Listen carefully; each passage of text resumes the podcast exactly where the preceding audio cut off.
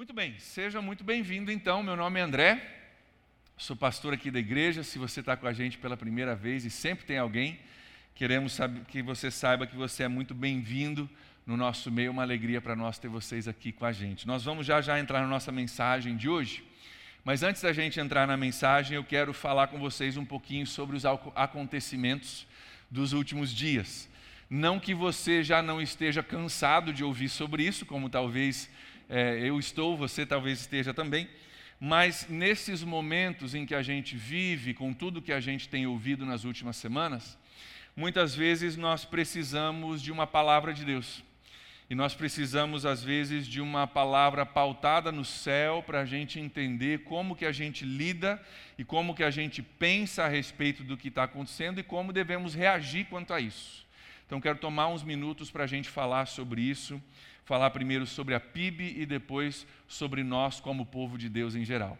Sobre a PIB, nós estamos monitorando a situação, conforme nós publicamos nos grupos e vamos cooperar com todas as orientações das secretarias de saúde, tanto estadual quanto municipal. A gente vai estar em contato e vamos cooperar com as recomendações à medida que elas forem passadas.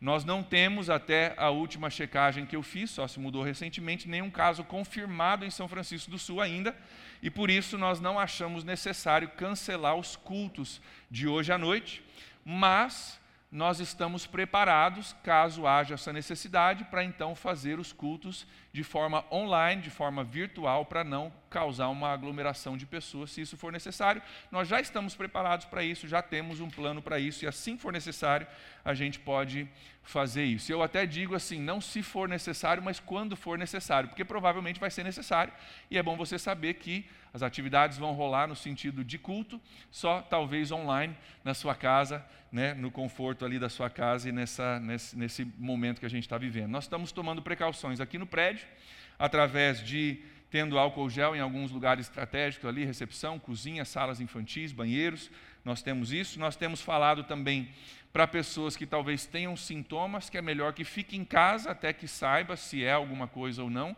que devemos nos preocupar mas é, também dando a você a liberdade de vir para o culto ou não vir para o culto.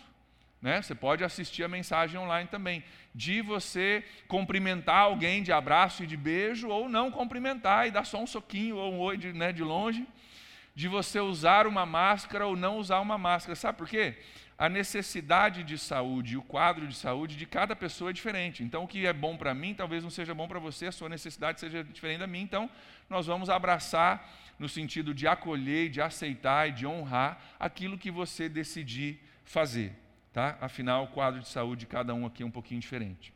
Os pequenos grupos, essa semana, eles continuam tá? Até que a gente comunique de outra forma, continuam porque se você não vai num pequeno grupo por medo disso, você não pode ir no mercado, você não pode ir para a escola, você não pode ir para o trabalho, porque é uma aglomeração de um grupo pequeno de pessoas, e isso você tem em qualquer lugar que você for, né? Mercado, trabalho e assim por diante. Então nós continuamos com os pequenos grupos durante essa semana e todas as orientações, gente, a respeito de qualquer mudança que aconteça nessa semana ou nas próximas semanas, vão ser passados no grupo de notificações da nossa igreja. Nós temos um grupo no WhatsApp de notificações e você talvez não participa desse grupo, você não está nesse grupo, esse é um momento muito bom para você entrar, para que você esteja ciente de todas as mudanças. Como que eu entro, pastor? Como que eu me inscrevo nesse grupo? No seu boletim você pega o boletim, você preenche o seu, seu nome e telefone, e aqui embaixo tem uma caixinha que diz: Eu quero ser avisado sobre eventos e novidades da PIB. Você marcou ali, a Dani vai te incluir nesse grupo de notificações do WhatsApp. É o nosso canal principal de comunicação com você que faz parte da igreja. Aí você deve estar pensando, pastor, não quero participar de mais um grupo do WhatsApp, já chega os grupos que eu recebo mensagem o dia inteiro. É importante você saber o seguinte: esse grupo é um grupo fechado não é um grupo aberto para comentários. Então, as únicas pessoas que postam nesse grupo sou eu, o Alê, a Dani e o Rodrigo Eugênio. Então, somente postagens sobre eventos da PIB. Não tem bom dia, boa noite, não tem o cara que mandou no grupo errado, não tem coisa política, não tem nada disso. São somente comunicações oficiais da PIB. Então, se você entrar e você receber uma mensagem ali, você vai saber que é algo da PIB oficialmente para você saber.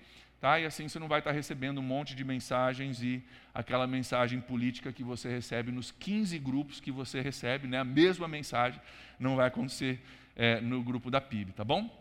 Então, preenche seu boletim se você não participa, porque é uma forma da gente comunicar. Você pode pegar o seu boletim com o Cláudio e a ali na saída, ou se você quiser sinalizar já para ele, ele está com boletins na mão, ele pode levar para você. Isso é a questão da PIB. Agora, em geral, deixa eu falar algumas coisas com vocês. Em meio a tudo que nós temos ouvido nas últimas semanas, nós precisamos lembrar algumas coisas. Eu quero, como seu pastor, orientar e pedir que você lembre de algumas coisas. Primeiro, Deus está no trono e isso não muda. Você acredita nisso? Deus está no trono e isso não muda, não vai mudar nunca, então vamos começar por aí. Segundo, cuidado com informações que você recebe pelo WhatsApp porque nem tudo que se coloca e nem tudo que está na internet é verdade. Então, cuidado com tudo aquilo que você recebe, verifica primeiro, cuidado para você não absorver tudo que vem, porque tem coisas verídicas e coisas falsas. E cuidado principalmente para não repassar coisas sem antes verificar se é verdade ou não. Tá? Nesses momentos, pessoas fazem coisas e falam coisas que nem sempre são verdades. Eu quero deixar uma dica para você, se você não conhece esse site ainda, existe um site chamado Boatos boatos.org, boatos.org. Se você vê uma coisa na, na, internet ou no WhatsApp, você não sabe se é verdade, entra no Boatos e, e procura mais ou menos aquela mensagem. Normalmente, esse, esse grupo procurou para ver se há veracidade na história ou não, e eles postam, e a grande maioria é, das fake news que rolam por aí estão postadas lá, são explicados o que é fato, o que não é, e é uma coisa confiável que você pode é, usar, tá bom? Por falar em boatos, gente, muita atenção aqui. Não é o fim do mundo, tá? Não é o apocalipse se cumprindo em sua totalidade, gente. O que, que a gente vê que é fato? Nós vemos que o nosso mundo é um mundo extremamente globalizado, não é verdade? Uma coisa que apareceu lá na China, dia 31 de dezembro, já está se espalhando. Então, é um mundo globalizado? É. A globalização do mundo faz parte desse pacote de fim dos tempos? Faz. Mas isso não é o fim do mundo, gente. Existe um negócio chamado YouTube, existe um negócio chamado visualizações. Aí o cara bota uma mensagem lá, alarmosa, com um fundo todo melódico e todo melodramático, aí você assiste, você manda para não sei quem, o cara consegue um monte de visualizações, e o YouTube, o, o Google, manda um cheque para esse cara. E tem gente que faz negócio disso, e quanto mais alarmante, mais assustador, mais fogo por trás tiver e mais música de órgão tiver, mais os caras assistem. Então, cuidado com isso, gente. A Bíblia é clara, tem alguns sinais que a gente pode observar e que a gente não está observando ainda. Não é o fim do mundo. Outra coisa, medo, pânico e terror. Pensa comigo, medo, pânico e terror, vem de Deus essas coisas? Sim ou não? Sim ou não? Não vem da presença de Deus. Medo, pânico e temor não vem da presença de Deus. Então, querido, não alimente isso na sua vida. Não alimente isso na sua vida. Se isso está tomando, não alimenta isso. Vai se alimentar da palavra de Deus. Precaução, sim. Sabedoria, claro. Informação, sem dúvida nenhuma. Mas medo, pânico e terror não faz parte daquilo que Deus tem para nós. 2 Timóteo capítulo 1, versículo 7, eu citei no grupo de notificações, eu só vou citar para você. Diz que Deus não nos deu um espírito de medo, gente, mas nos deu um espírito de moderação. Sejamos nós um povo moderado em meio a tudo isso. Amém? Povo moderado que pesa sim as verdades e tem suas precauções, mas com moderação, sem desespero, sem pânico e sem terror. Gente, é um momento em que muitos de nós estamos nos sentindo fragilizados, não é verdade? e a fragilidade do ser humano está sendo demonstrada. A gente acha que pode, a gente acha que tem, a gente acha que faz, e aí aparece uma coisinha microscópica e se espalha pelo mundo e o terror se instala. Ou seja, a gente descobre que a gente não é tão forte, tão capaz, tão invencível quanto a gente pensava. No meio disso, gente, seja você um ministro de Deus ao coração amedrontado de pessoas ao seu redor. Seja você um ministro de Deus. Ministre no coração de pessoas que não têm a esperança que a gente tem, gente. Ame as pessoas, ore pelas pessoas, acalme as pessoas, creia em Deus, confie em Deus, permaneça na presença de Deus, diga não ao medo na sua vida. Isso é uma coisa que eu não posso fazer por você. Você tem que dizer não ao medo na sua vida e se posicionar como um ministro. Gente, Descanse nos braços do seu pai, ele cuida de você. Você acredita nisso? Ele cuida de você. Posso falar uma coisa? Eu creio que momentos como esse são os maiores e melhores momentos da igreja. Eu creio que momentos como esse são os, as maiores oportunidades que a gente tem. Sabe por quê? Porque quanto maior a escuridão, mais, mais brilho a luz tem. Quanto mais fraco a gente se sente, Paulo diz, mais forte Deus se mostra.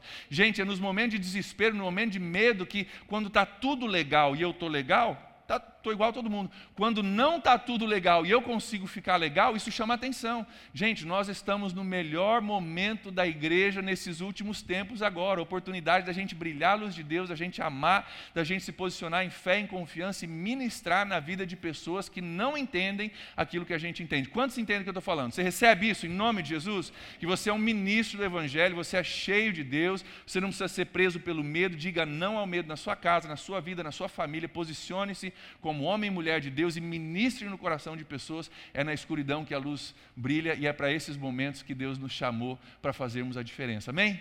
Vamos junto nessa? Vamos orar por isso rapidinho antes da gente entrar na mensagem? Pai, eu oro em nome de Jesus, pela nossa postura, Deus, como igreja nesse momento nós colocamos as nossas vidas diante do Senhor, nós não somos um povo regido pelo medo, nós somos um povo regido pela fé.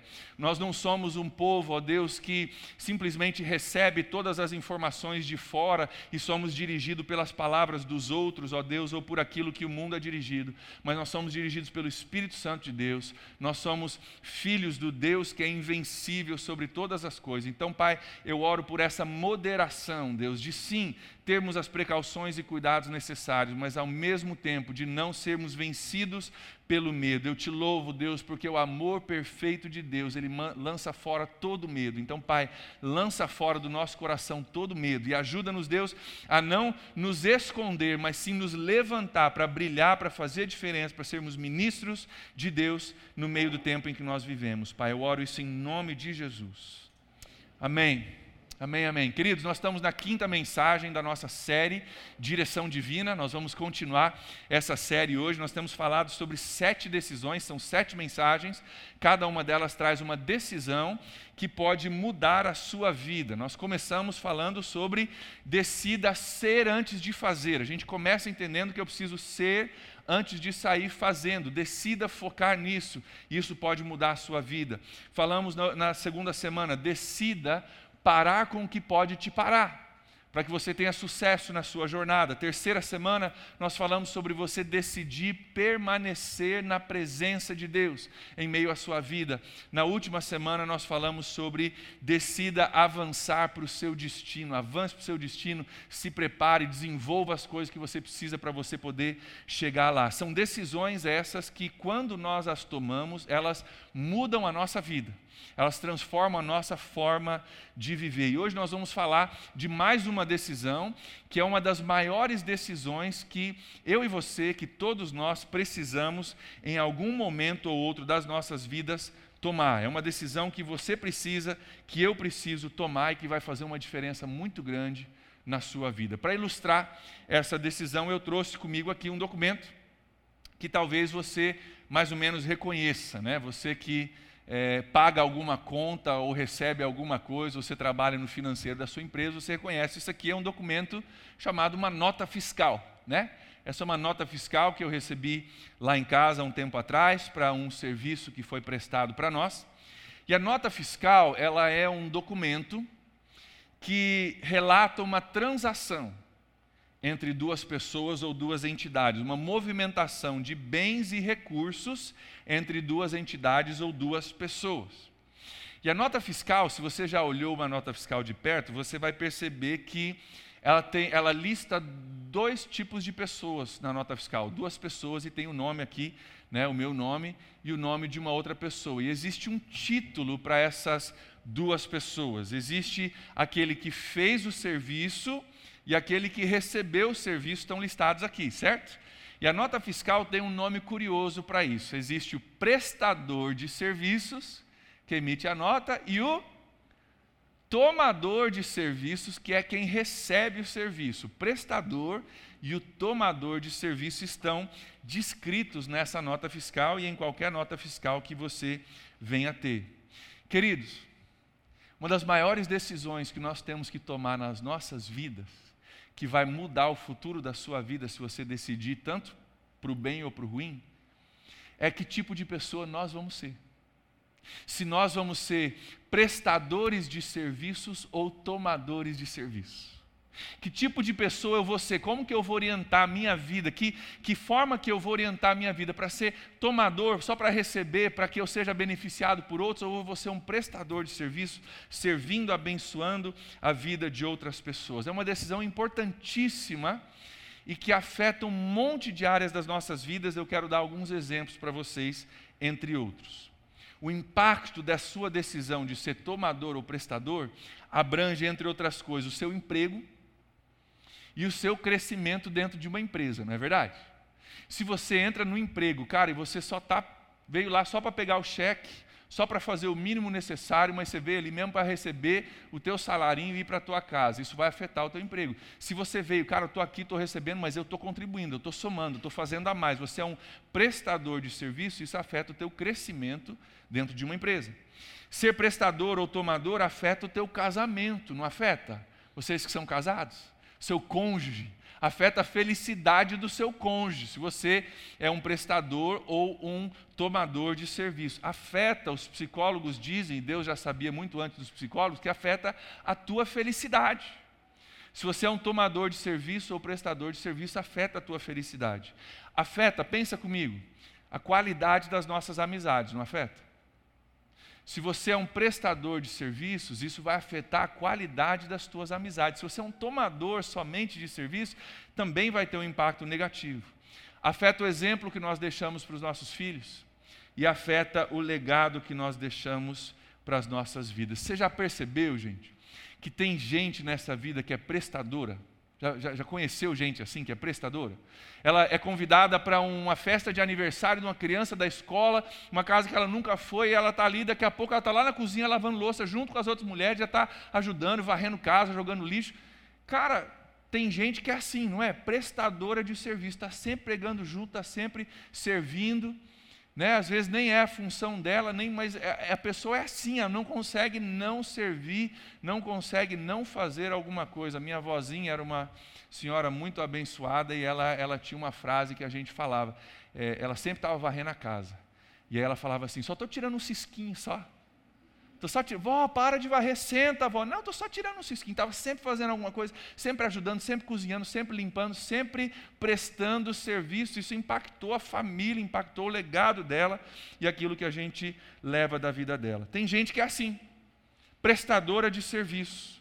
E vamos falar a verdade? Normalmente, não é regra, mas normalmente, são as pessoas mais felizes, não é verdade? São as pessoas mais felizes e são as pessoas que têm o maior número de pessoas ao redor delas, não é verdade isso? As prestadoras de serviço têm um monte de gente ao redor delas. Cara, esse tipo de pessoa é bom demais estar ao redor, porque é uma pessoa para frente, sempre ajudando, sempre envolvida, sempre prestativa, e isso é bacana, isso afeta os nossos relacionamentos. Você conhece gente prestadora de serviço? Conhece? Pensa aí na sua mente. Mas também tem gente que é tomador de serviço, né? Você conhece tomador de serviço também? Conhece quem é tomador de serviço na sua vida? Tem gente talvez pensando, pastor, eu tenho dois adolescentes lá em casa que, olha, prestador de serviço de primeira categoria, né? E você sabe que é verdade? Adolescentes normalmente são tomadores de serviço. Pai, se você tem adolescente em casa, respira fundo, sabe por quê? É natural para eles por um tempo, sabe porque eles estão saindo da infância de um período de idade onde todo mundo cuidava deles e fazia para eles. E eles estão entrando numa fase adulta, mas não chegaram à maturidade lá ainda. Aí você olha para o adolescente e fala, cara, tem corpo de homem, né? Tem tamanho de homem, mas não tem cabeça, maturidade de homem ainda. Você fala, olha, um cara desse tamanho, tomador de serviço ainda. Está saindo da infância, chegando para a vida adulta, não tem a maturidade ainda para entender que deve, deve ser um servo, deve ajudar. Não desenvolveu isso ainda na sua vida. Cara de adulto, corpo de adulto, mas ainda não pensa como adulto e ainda se vê como um tomador de serviço. Mas, gente, não é só adolescente. Não é só adolescente. Todos nós, nós temos que decidir que tipo de pessoas nós vamos ser. Você vai ser um tomador de serviço ou você vai ser um prestador de serviço? E para dar base para a nossa conversa hoje, eu quero ler contigo um texto lá no Evangelho de João, capítulo 13. Evangelho de João, capítulo 13. Jesus é, é o centro aqui da história. E nós vamos ler dos versículos 3 ao 5 agora, e no fim da mensagem nós vamos ler do 12 ao 17. João capítulo 13, versículo 3, aqui no telão está aparecendo para você. Diz assim: Jesus sabia que o Pai havia colocado todas as coisas debaixo do seu poder, e que viera de Deus e estava voltando para Deus. Assim, levantou-se da mesa, tirou a sua capa, colocou uma toalha em volta da sua cintura, e depois disso, derramou água numa bacia e começou a lavar os pés dos seus discípulos, enxugando-os com a toalha que estava em sua cintura. Nós vimos esse texto de uma forma bem detalhada em setembro, quando nós falamos do Evangelho de João. Se você perdeu, você pode ir lá assistir no YouTube. Eu quero só lembrar para você um pouquinho do contexto da história, para você que talvez não saiba ou não lembre.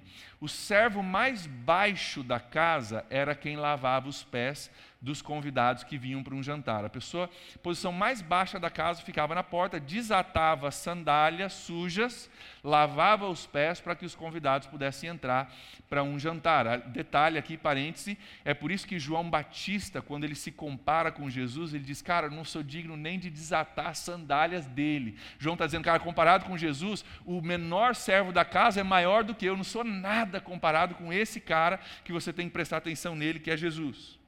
Nessa ocasião em que acontece o Evangelho de João, capítulo 13, não tinha servo nesse lugar para lavar os pés das pessoas que estavam chegando. Ou pelo menos não é relatado isso para nós. Eu quero que você note uma coisa.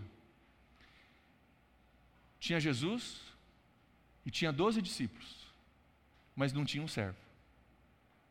Pegou? Tinha Jesus tinha doze discípulos de Jesus, mas não tinha um servo para lavar os pés.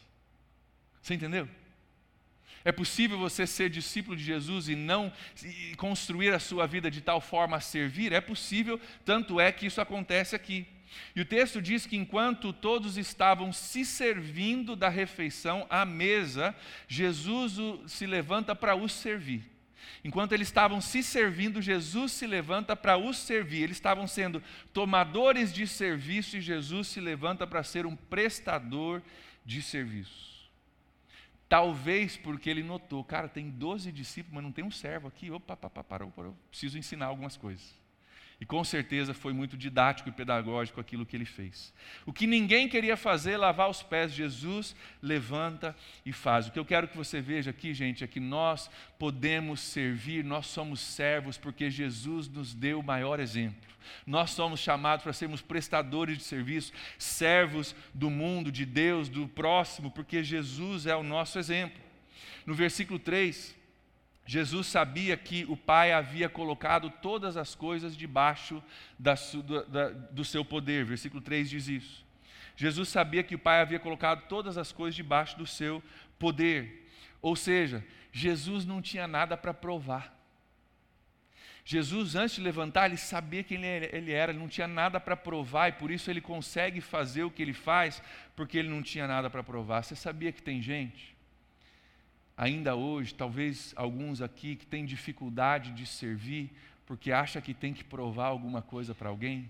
Não, se eu tomar essa postura, não, o que, que vão pensar de mim? Não, eu preciso botar uma fachada, eu preciso me parecer com uma coisa que eu não sou, e por causa dessa barreira de tentar provar que eu sou alguma coisa que eu não sou, eu não me coloco numa posição de servo. Talvez isso seja você. Continuação do versículo 3 diz que ele viera de Deus, Jesus sabia que ele viera de Deus e que ele estava voltando para Deus. Jesus sabia a quem ele pertencia, gente. Jesus sabia que é, ele pertencia a Deus, ele voltaria para Deus e o que os outros pensavam a respeito dele não o definia. Jesus sabia, cara, o que me define é Deus, o que me define é quem eu sou diante de Deus. Que os outros vão pensar ou não vão deixar quebra de protocolo, eu fazer uma coisa impensável, isso não me define. Deixa eu perguntar para você. Você já entendeu que você não precisa provar nada para ninguém? E você já entendeu que o que os outros pensam a seu respeito não te define? Você já entendeu isso? Já caiu essa ficha para você? Já, você já foi liberto desse peso, dessa escravidão que a gente se coloca? Você poder dizer, cara, eu estou aqui para servir a Deus, que Ele seja glorificado através da minha vida e que os outros possam ver isso em mim. Essa história de Jesus, ela é uma história famosa, essa que nós lemos, porque ela surpreende de uma forma muito grande. Era para ser o contrário, Jesus faz uma coisa, ela se torna famosa por causa disso. Mas eu quero que você veja que não é a única vez que Jesus tem essa postura. Muito pelo contrário, é costume de Jesus ter essa postura. Foi ele quem falou em Marcos, capítulo 10, versículo 45, vai aparecer que ele diz o seguinte: Pois nem mesmo o filho do homem, que é um título que Jesus usava para si mesmo na, quando escrevia, nem mesmo o filho de homem veio para ser servido, mas ele veio para para servir e para dar a sua vida em resgate por muitos. Ele diz, cara, eu vim para isso, essa é a minha missão de vida, é servir a vocês, é servir a humanidade, e daí ele expande esse chamado para mim e para você que somos seguidores dele. Não diz só ele. Agora ele aplica a nós. Olha o versículo 43 e 44 do mesmo Marcos capítulo 10. Ele diz o seguinte: Quem quiser tornar-se importante entre vocês deverá ser servo. E quem quiser ser o primeiro deverá ser escravo de todos. Quem quiser ser importante, seja servo. Nem eu vim para ser servido, mas para servir. Jesus nos deu exemplo, Jesus expandiu isso, nos chamou a isso, e ele deixa claro: a missão dele na terra foi servir. Deixa eu te perguntar: qual é a sua missão na terra? Você acha? O que você acha da sua missão?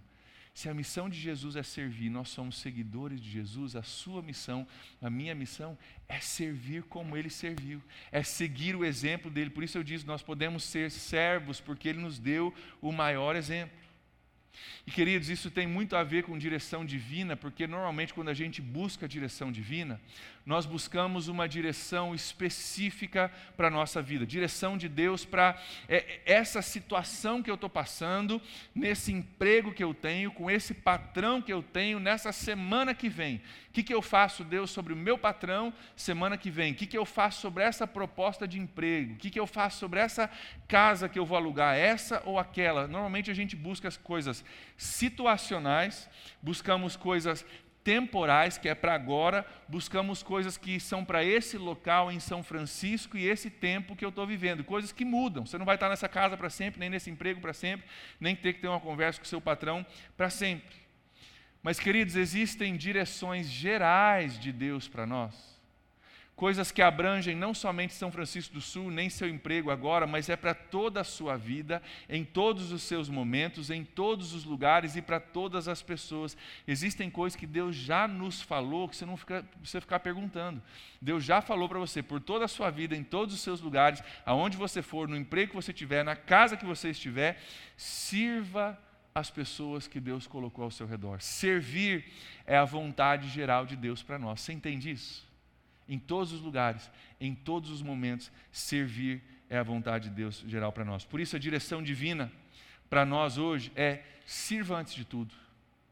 Sirva antes de tudo, tenha essa mentalidade, antes de qualquer outra coisa, de qualquer decisão, de qualquer resposta de Deus, tenha uma atitude de servo, independentemente do que você faça como sua carreira, independentemente de onde você trabalha ou da empresa que você venha abrir ou fechar, sirva antes de tudo. Eu vou dizer uma coisa, vamos ver se você consegue concordar comigo. Deus está mais preocupado em você ser servo do que em você ser professor, empresário, ou médico. Consegue entender isso? Mais do que a situação específica, que faculdade que eu faço, que emprego que eu tomo, que casa que eu alugo, mais do que isso, Deus está preocupado em você ser servo, porque se você for servo, você vai ser bênção como professor, como empresário, como médico, em São Francisco, em Joinville, com emprego, sem emprego, em casa alugada, em casa comprada, em apartamento, aonde você for, você vai ser bênção. Você entende isso? Tem gente que fica tão preocupada com acertar a vontade específica de Deus.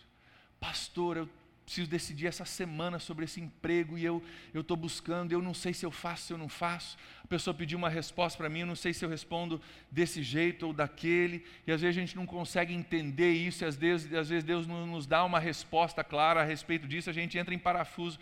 Mas, gente, vamos tentar primeiro acertar aquilo que a gente já sabe. Tem algumas coisas talvez você não sabe, você não tem a resposta hoje, você não tem a direção de Deus, mas tem coisas que Deus já nos deu direção. Vamos tentar acertar aquilo que Deus já nos direcionou para fazer. Aquilo que a gente já entende, seja servo, sirva antes de tudo. Talvez você está aguardando uma direção específica de Deus para a sua vida e ela não veio ainda. Enquanto você aguarda a direção específica de Deus, flua na direção geral que Ele já te deu. Sirva antes de tudo. Enquanto você aguarda uma resposta específica de Deus para algo específico na sua vida, viva o chamado geral que Deus já deu para o geral da sua vida em todos os momentos. Sirva antes de tudo.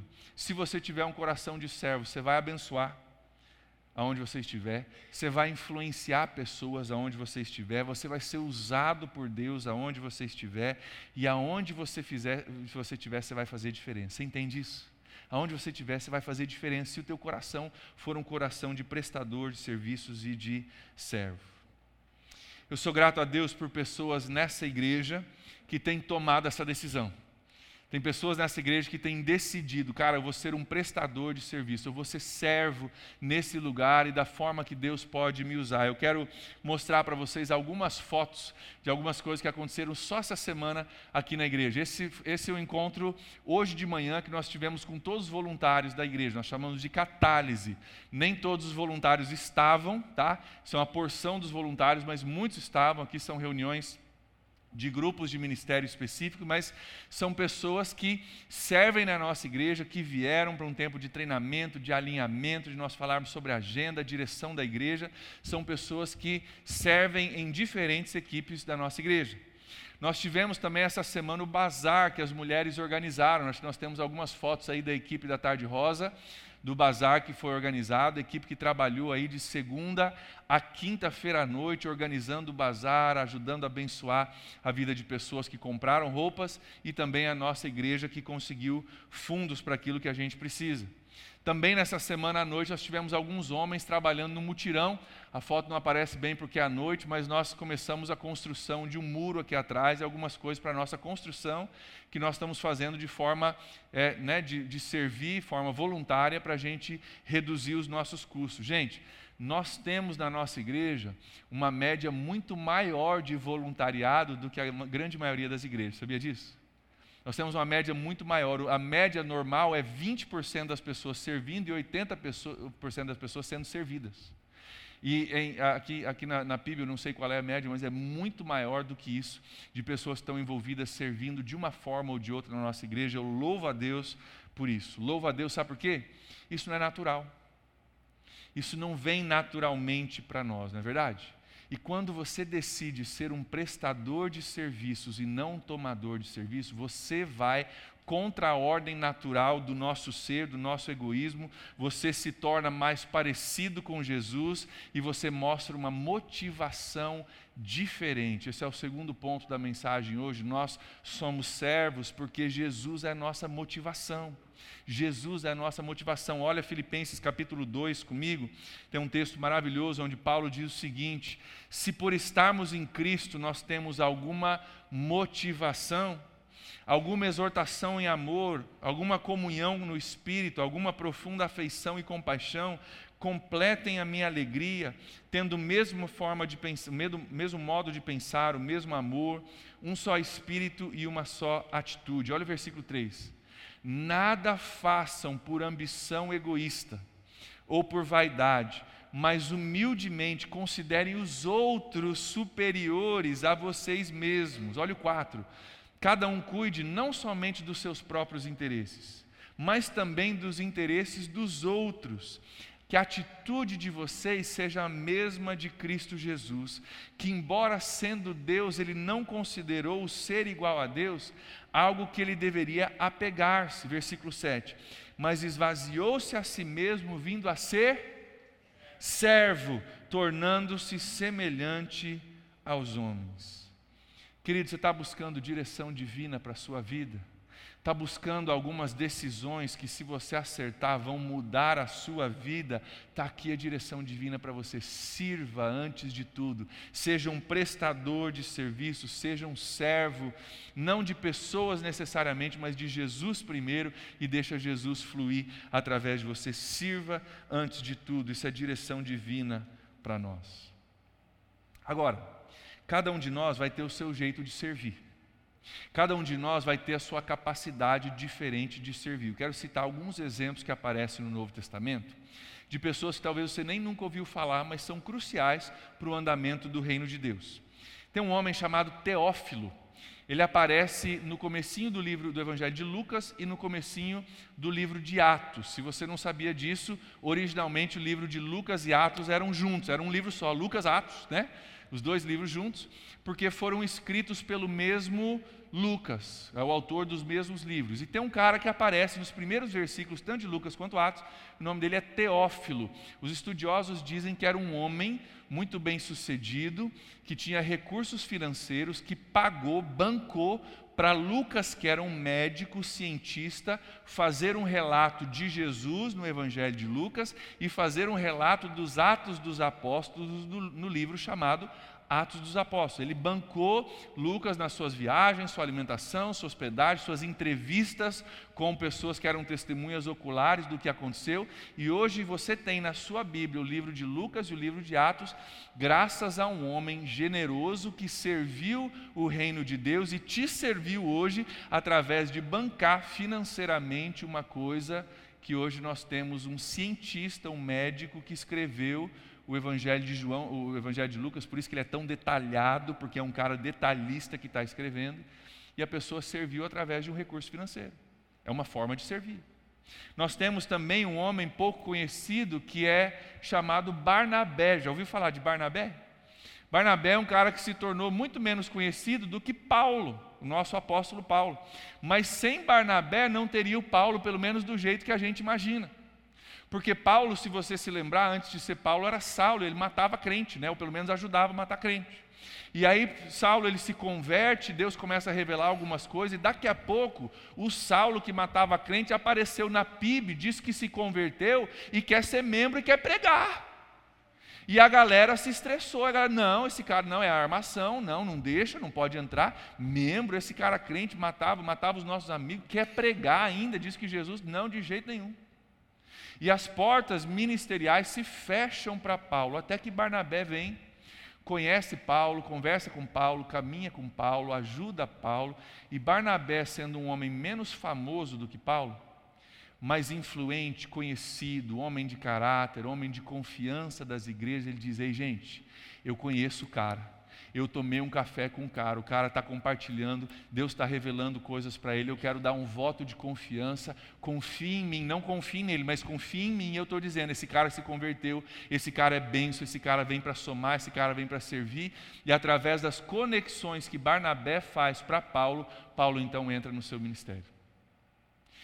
Querido, sabia que você pode servir ajudando a conectar pessoas umas com as outras? Ajudando a criar relacionamentos, a a... ajudando a caminhar com alguém, levantar essa pessoa, ensinar essa pessoa, trazer essa pessoa para um ponto de conhecimento das coisas de Deus onde ela pode servir. Você pode servir conectando pessoas.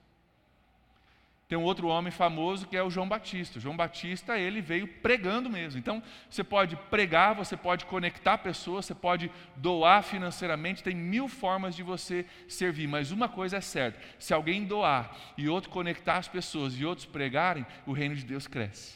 Você entende isso? O reino de Deus cresce, as coisas se espalham, o negócio vai acontecendo e a gente vai servindo e vai sendo é, diferença no mundo ao nosso redor. Então, cada um tem o seu dom e cada um é necessário. Deixa eu te dizer uma coisa: você, meu irmão, minha irmã, você é necessário, você é necessária no reino de Deus. Você, com o seu dom, com aquilo que você sabe fazer, que eu não sei, você é necessário e você é necessária no reino de Deus. Tem lugar para você, tem ministério para você. Nós precisamos de você no reino de Deus. É por isso que na semana passada eu falei a respeito desse papelzinho aqui, o cardápio de oportunidades. Eu trouxe à sua atenção esse cardápio que nós criamos na nossa igreja, onde você pode olhar oportunidades para você servir. Eu mencionei isso semana passada. Se você levou contigo, você precisa trazer de volta. Se você não levou, pegue na sua saída, você pode olhar aqui oportunidades para você servir e você pode entrar num processo de descobrir qual é o seu dom, qual é a sua área que Deus te chamou para servir e você pode então se integrar aqui na nossa igreja servindo. Passe por esse processo. Se você não passou pelo processo de descoberta do seu dom e de você descobrir como você pode servir, faça isso, passe por esse processo, vai ser bênção para a sua vida. Mas o servir não é só na igreja, não é verdade? Se você participa de um culto e de um PG durante a semana, que é o que a maioria participa, você provavelmente passa três a quatro horas da sua semana num ambiente de programação de igreja.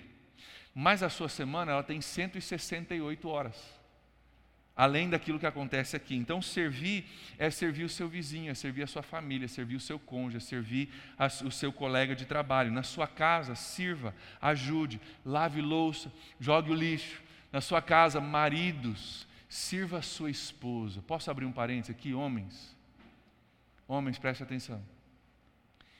Nós somos homens de Deus e nós não caímos na mentira machista que o nosso mundo nos diz que quem serve a esposa em casa é fraco, correto? Nós entendemos que, como homens de Deus, nós somos chamados para amar as nossas esposas como Cristo amou sua igreja. Então, nós servimos, nós ajudamos sim, nós compartilhamos das necessidades, a gente vem para amar e para servir a nossa esposa. Amém? Nós não vamos ser regidos por aquilo que o mundo nos ensina, mas é por aquilo que Deus nos chama a fazer. No seu trabalho, gente, quer ver uma coisa radical no seu trabalho? Faça só isso. Sirva alguém no seu trabalho que você não é pago para servir. Tem pessoas que você recebe para servir, o seu patrão você recebe para servir ele ou ela.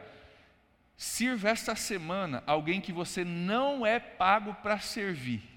E você vai ver pessoas parando, mas por quê? Mas o que, que você que, que você está fazendo? Mas por que você está fazendo isso? Ninguém te paga para isso. O que, que te motiva? E aí você diz, eu tenho uma motivação diferente. A minha motivação é Jesus, o meu exemplo é Jesus. Eu sirvo a, a Jesus, sou um prestador de serviço, estou se, se, seguindo o exemplo desse meu mestre. Terceiro ponto nos leva a isso, nós podemos falar sobre a nossa identidade. Terceiro ponto, nós somos servos porque nossa identidade está em Jesus. Somos servos porque nosso exemplo é Jesus. Somos servos porque é, é, é, é, a nossa identidade está em Jesus. Somos servos porque Ele que nos ensina essas coisas e nós seguimos a Jesus. Olha só, Deus não tem filhos que não sejam servos. O pastor Carlito da igreja da cidade diz isso. Deus não tem filhos que não sejam servos. Se você é filho de Deus, você é servo. E nós precisamos assumir essa identidade. Assuma a sua identidade de servo. No texto de João capítulo 13, Jesus coloca uma toalha ao redor da sua cintura e ele assume uma identidade. Quando ele tira sua, o seu roupão e coloca uma toalha, ele assume a identidade do servo daquele lugar. E olha o que diz o versículo 12, comigo vai aparecer no telão. Diz assim: Quando ele terminou de lavar-lhes os pés, Jesus tornou a vestir a sua capa e voltou para o seu lugar. Ele saiu do lugar como chefe daquele ambiente, a, a, a, talvez a cabeceira daquela mesa. Ele sai daquele lugar, ele volta então, ele serve, depois ele volta para o seu lugar. E ele pergunta o seguinte: Vocês entendem o que eu fiz a vocês? Vocês me chamam de mestre e senhor, e com razão, porque eu sou mestre e senhor. Pois bem, se eu, sendo mestre e senhor de vocês, lavei os seus pés, vocês também devem lavar os pés uns dos outros. Olha o versículo 15. Eu dei o exemplo para que vocês façam como eu lhes fiz. Digo verdadeiramente que nenhum escravo é maior do que seu senhor, como também nenhum mensageiro é maior do que aquele que enviou. Agora, versículo 17, agora que vocês sabem dessas coisas, felizes serão se as praticarem. É uma condicional. Felizes serão se as praticarem. Gente, encontre a sua verdadeira felicidade servindo. Encontre a sua verdadeira felicidade servindo ao próximo, seguindo o exemplo de Jesus, tendo a motivação de que eu estou servindo a Jesus, assumindo a sua identidade como servo e encontre a sua felicidade servindo. Vamos voltar para a nota fiscal? A vida ela é feita de transações, de trocas, de recursos, de bens, de serviços sendo prestados. E você? No fim da sua vida e quando tiver um relatório daquilo que aconteceu com a sua vida, está aqui a vida do André, está aqui a vida da Gil, está aqui a vida da Graça, está aqui a vida da Cristina. Como é que vai constar? Não estou dizendo que a gente não recebe coisas, claro que a gente recebe. Mas a nossa atitude, o nosso alvo, ou vai ser de prestador ou de tomador. Lá no relatório final da transição da sua vida, aquilo que você fez e aquilo que você recebeu, seu nome vai constar como um prestador de serviços ou como um tomador de serviços. O chamado de Deus é que nós sejamos prestadores, que sejamos servos, que direcionemos a nossa vida nesse sentido. Eu quero fazer duas perguntas para você, para você poder refletir, daí nós vamos orar. Perguntas que vão te ajudar a pensar sobre isso. Então, são perguntas que ajudam a esclarecer algumas coisas. E talvez perguntas que sejam um pouco desconfortáveis para você, como são para mim, que teve, tive preparando essa mensagem. Mas eu amo vocês, vocês me amam, e é para a gente ter clareza, porque normalmente quando a gente fala sobre isso, ah, não estou não tô tão ruim assim. Né? E a gente sempre acha alguém que está pior do que a gente. Aí a gente diz, não, tá legal, nessa eu estou beleza. Deixa eu te fazer duas perguntas, você não responde, você só para para pensar. Você é mais prestador ou mais tomador de serviços? Vamos trazer, começar pelo ambiente aqui da casa, aqui na igreja. Aqui na igreja, você é prestador ou você é tomador? Você já achou o seu lugar de servir? Sabe por quê? Às vezes é fácil a gente vir, a gente deixa as nossas crianças no berçário, o berçário está limpo, está arrumado, tem material infantil, tem professoras que estudaram, que prepararam, que vieram, tem gente que botou lá o álcool gel lá para ficar tudo, né? Limpinho, arrumadinho. As luzes estão acendendo, né? as paredes estão pintadas. A gente vem, a gente recebe um louvor preparado por uma equipe que começou às quatro da tarde hoje, né? ensaiando aqui, fora o que eles ensaiaram essa semana em casa. Aí a gente recebe uma mensagem que alguém preparou, a gente senta no ar-condicionado que né, ajuda a gente a ficar mais tranquilo, mais fresquinho. Aí a gente olha para o prédio novo que está sendo construído, cara, que bacana, né? a igreja está crescendo, tem novidades, tem um balcão bonito, uma cozinha maravilhosa que vai ser é, é construída e está sendo construída ali. A pergunta para você é: você já é um prestador aqui nesse meio, aqui, aqui em casa, na nossa casa? Você já é um prestador? Você já está servindo, você já está contribuindo de alguma forma, você faz parte disso ou você só é tomador? E deixa eu abrir um parênteses aqui. Não tem problema você ser tomador por um tempo. Nós queremos que você venha, que você receba, que nós queremos ser bênção na sua vida, queremos mesmo. Então, se você está chegando agora, fica tranquilo, isso não é com você.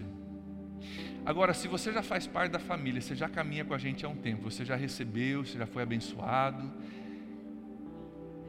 depois de um tempo, a gente cresce, a gente amadurece. Gente, criança é tomador de serviço porque não aprendeu, não amadureceu ainda. Mas chega um momento que cresce, amadurece entende: poxa, eu vou também começar a contribuir.